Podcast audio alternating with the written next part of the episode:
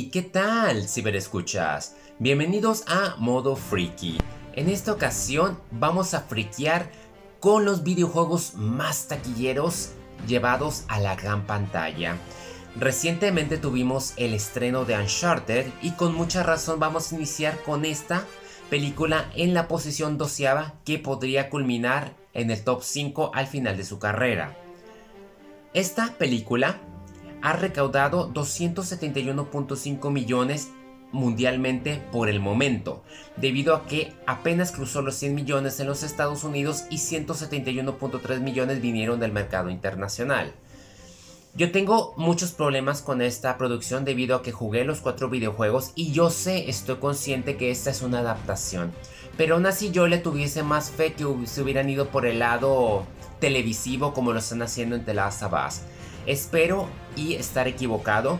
Las razones por la cual esta readaptación no precuela, porque en lo absoluto, tomando en cuenta que el draft lo entregó Tom Holland, que la idea iba a ser una especie de joven James Bond y al final Sony lo volteó y ocupó el lugar de Uncharted, por eso pueden ver que hay cosas, un choque en orígenes que no tiene nada que ver y una repentina elegancia de acorde a los avances. Yo le hubiera dado otra oportunidad a otro actor realmente después de que Tom Holland se quiere retirar de estar cansado de hacer películas de Spider-Man y todo lo demás. De un héroe se fue a otro héroe, pero en fin, dinero es dinero. Una nueva franquicia de la cual yo espero y en 3 o 4 años si lanzan la secuela sea un rotundo fracaso algo me dice que sí lo va a hacer porque las razones por la cual esta nueva versión fue un éxito fue número uno, Tom Holland es el actor número uno hoy en día en Hollywood después de los 2 billones que va a alcanzar Spider-Man No Way Home y con mucha razón. Aparte de que no hay competencia alguno hoy en día en los cines a excepción de, de Batman que está llegando. Eso explicaría muchas de las razones por la cual esta película puede terminar haciendo 400 millones mundialmente y aún así no sería el éxito tomando en cuenta mm, a Indiana Jones o a la momia que han sido mm, superiores. Entiendo por qué no querer traerte a quien hacía los videojuegos como Nathan Fillion. Prácticamente en su edad ya está muy viejo. O sea, ni siquiera Disney tiene en mente filmar una quinta película con Harrison Ford, ¿no? O sea, ¿quién estaría loco de, darle la oportunidad al verdadero intérprete, ¿no? En fin, posición onceava. Lara Croft Tomb Raider. La película en el 2001 que puso el género de acción en el mapa solamente por ese año. Aparte de que lanzó la carrera de Angelina Jolie como la exploradora intrépida, al conseguir 131 millones en Estados Unidos, 142 millones a nivel internacional para una suma de 273.3. A mí me gustó en lo que cabe, no se metió tanto en la dinámica de de rehacer el juego porque lo tomó más como una aventura. Orígenes no había, así que aquí le inyectaron su propia especie de origen, que no fue tanto como ella se hizo Lara Croft, simplemente fue agregártela y punto. Obviamente hoy en día tenemos los videojuegos, una trilogía de orígenes que es totalmente lo opuesto y espero esas consigan convertirse también en series televisivas y con mucha razón tomando en cuenta que la posición décima se encuentra Tomb Raider, la versión llevada a cabo por Alicia Vikander, quien en su cláusula pidió ser la única mujer en todo el elenco en aquella jungla para mostrarse tanta fuerza.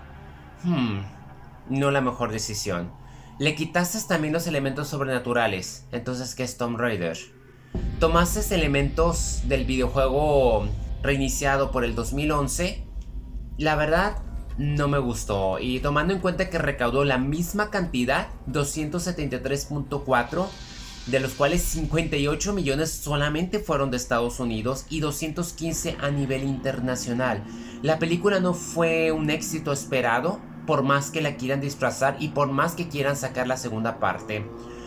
Esta franquicia sinceramente no tiene futuro, y menos en Alicia Vikander, como espero también sea el caso de Uncharted.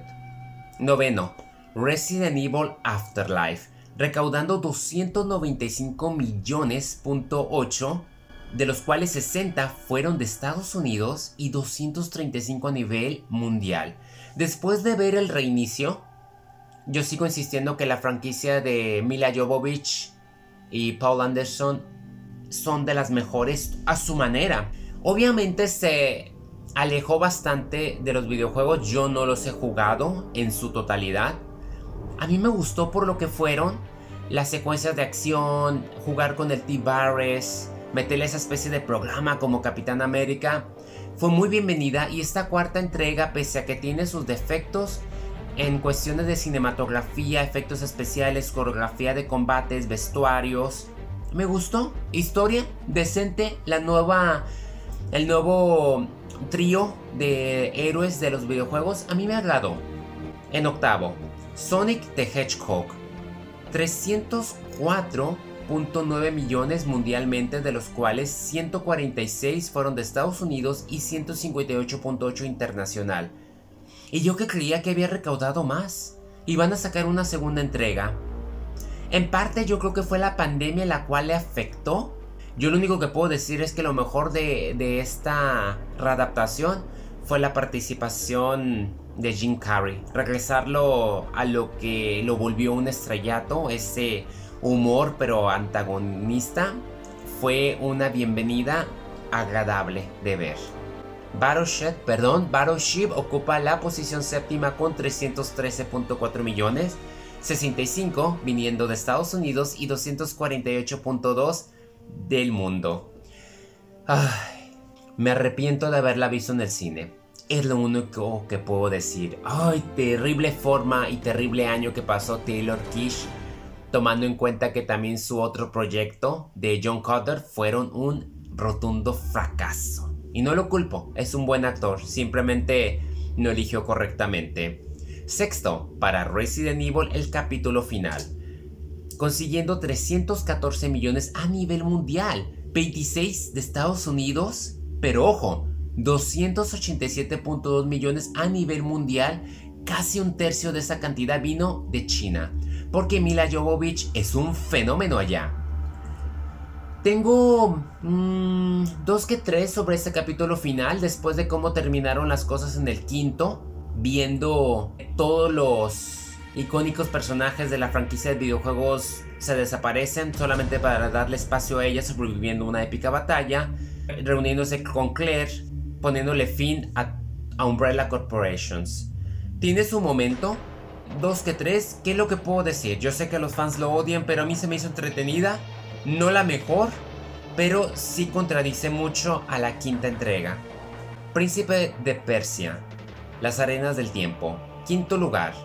Hace 12 años que salió la película llevada a cabo por Jake Gyllenhaal, alguien tan blanco en una adaptación.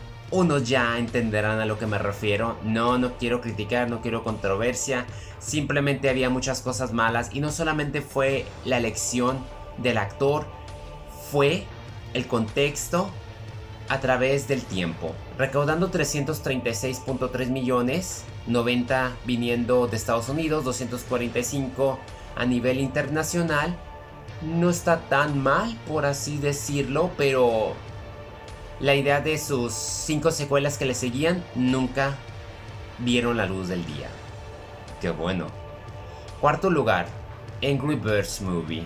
Muchos recordarán que estaban adictos a este videojuego de los teléfonos, pues la película consiguió 352.3 millones a nivel mundial, 107 millones en Estados Unidos y 244.8 millones viniendo del mercado internacional.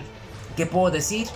Odio esos juegos, los sigo odiando hasta ahorita, no me convencen. Rampage, la maquinucha de arcade, protagonizada por Dwayne Johnson hace ya unos 5 años aproximadamente, se convirtió en un éxito rotundo, con 427.9 millones a nivel mundial, 101 viniendo de Estados Unidos y 326.9 de los mercados internacionales. Tuvo su forma de ser, película dominguera, Dwayne en su propio papel ya fichado, que es de esperarse tiene lo suyo. Pokémon, Detective Pikachu, ay, salud para mí.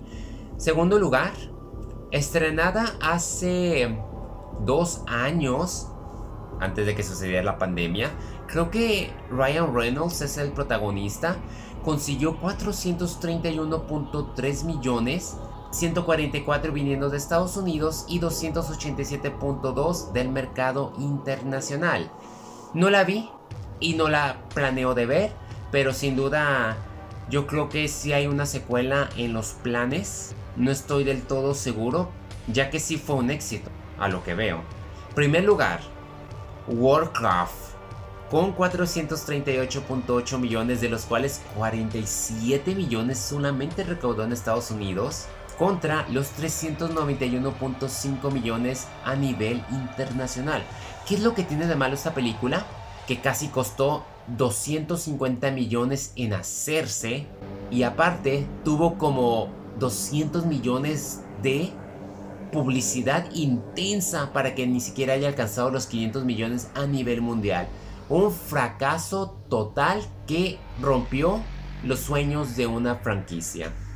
Ese es el top 12 a nivel mundial y como pueden ver están muy por debajo de las producciones de DC Comics de Marvel.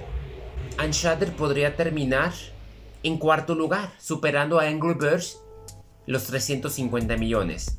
Realmente no son un éxito que juran ser. Lo manejan de ese modo debido a la pandemia. El género de videojuegos sigue siendo muy seguro momento de adaptar porque si no me equivoco, o sea, las nuevas adaptaciones de Resident Evil, Mortal Kombat, ni se diga Doom, porque también hubo una de Doom, no han podido, la verdad, convertirse en los éxitos que hubiesen deseado ser. Inclusive la secuela de Angry Birds 2 fue también un rotundo fracaso. Entonces es a lo que yo me refiero con Uncharted. Obviamente va a conseguir 140 millones en el mercado estadounidense y probablemente alcance los 300 millones en el internacional para quedarse en los 400 por ahí. Pero considerando que fue gracias a Tom Holland, pero viendo que Tom Holland en sus películas de Spider-Man exceden el billón de dólares, pues realmente no es un éxito. Pero bueno, que se siga soñando y sin duda pues espero con ansias a que se hagan el streaming para verla y, y disfrutarla en lo que cabe, porque de seguro ha de haber piezas muy interesantes, hay mucho esfuerzo, hay mucha edición, pero en lo que cabe, yo creo que el futuro de los videojuegos sigue estando en la plataforma televisiva y algo me dice que The Last of Us va a serlo real. Mi nombre es Adrián Andrade. Síganme en entretenimientocasual.blogspot.com. Hasta la próxima.